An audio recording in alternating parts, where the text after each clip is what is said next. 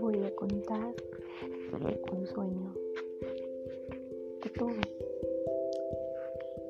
que estaba en un tobogán. Y dentro de ese tobogán corrían aguas rápidas. Y de repente veía criaturas marinas dentro de ese tobogán. De repente me topé con una familia extraña. Eran como 20 personas de tez oscura, pelo rizado.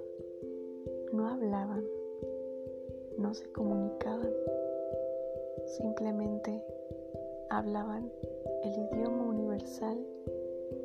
del saludo con una sonrisa.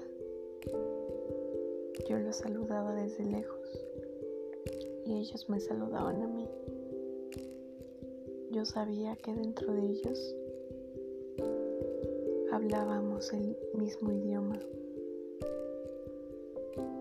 porque los gestos son universales no tienen un código, simplemente se expresan